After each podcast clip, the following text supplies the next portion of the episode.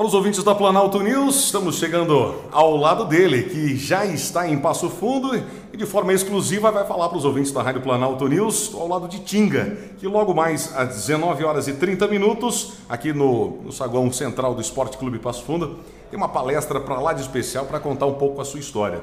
Tinga, para quem está acompanhando a programação, como é que foi sair dos gramados e cair nas palestras? Como é que tem sido essa tua vida?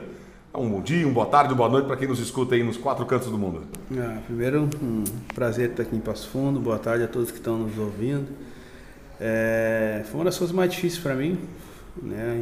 Em 2015, quando me aposentei, é como se fosse nascer de novo, né?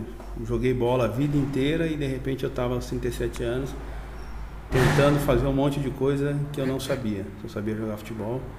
Mas hoje eu tenho né, um prazer em tudo que vivi, nessas transformações que tive na minha vida, fazer coisas totalmente diferentes do que eu fazia. Então eu vejo que hoje estar no Brasil afora palestrando e, e contando essa história para as pessoas, eu vejo que, que, eu me aproximo cada vez mais da vida de todos, que em todos os momentos eh, da vida, ou todas as pessoas nessa vida em algum momento vão ter que tomar uma decisão, transformar, mudar de rota né, se reinventar. Então é isso que eu, que eu tenho falado e tenho vivido na prática essa transformação. Hoje faço tantas outras coisas, trabalho, né, invisto, empreendo, realizo, organizo e quase todas as coisas bem distante do futebol.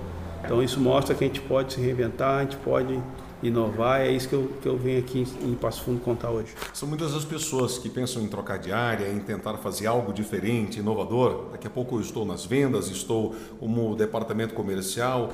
Daqui a pouco o meu, meu tino é para uma outra situação. É possível hoje um jogador de futebol ser um empresário, palestrar. É possível, inclusive, será o Tinga voltar para o futebol, direção, comissão, conselho. Passa pela sua cabeça isso, Tinga?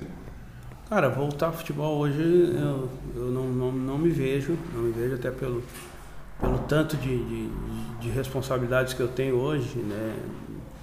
É, as palestras, os negócios privados, as coisas em gramado. Então, ontem eu estava em Porto Alegre o dia inteiro comemorando os 15 anos da nossa primeira Libertadores e agora em, em menos de 10 horas eu já estou aqui em Passo Fundo. Então, para quem quer trabalhar no futebol, isso não, não combina, né? O futebol você tem que estar tá full time, tem que estar tá o tempo todo. Então, a minha vida hoje é, é negócios em Porto Alegre, negócios em São Paulo, em Santa Catarina. Então, seria muito difícil estar dentro do futebol. Mas eu tenho certeza que as pessoas que, que têm escutado e têm me acompanhado, elas têm muito prazer no que eu estou fazendo hoje, porque eu incentivo as pessoas a, independente da idade, independente da formação, as pessoas acreditarem que elas podem é, mudar de rota, que elas podem fazer outras coisas, né?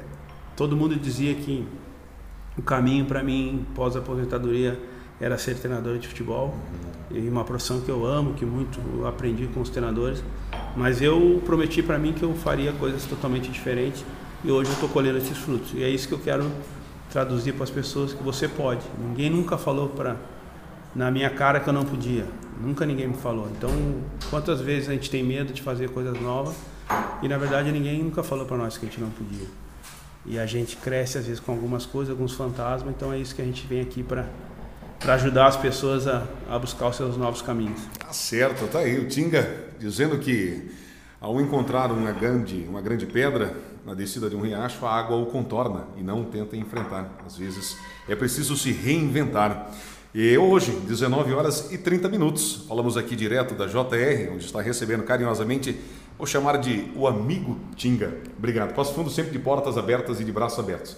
Por esse homem, esse pai de família, esse baita cidadão que é do Rio Grande do Sul. Obrigado e satisfação estar com você. Espero estar com o máximo de pessoas aí para que eu possa também contar minha história e as pessoas conhecer o outro lado, né? Todo mundo conhece o Tinga jogador, vencedor, né? Tenho alguns privilégios como como atleta eu tive, né, de ser um dos únicos jogadores a ter jogado duas vezes no Grêmio, duas vezes no Inter, e nessas quatro passagens todas vencedoras, mesmo sendo colorado, é, sempre tive também orgulho de defender todas as outras camisetas.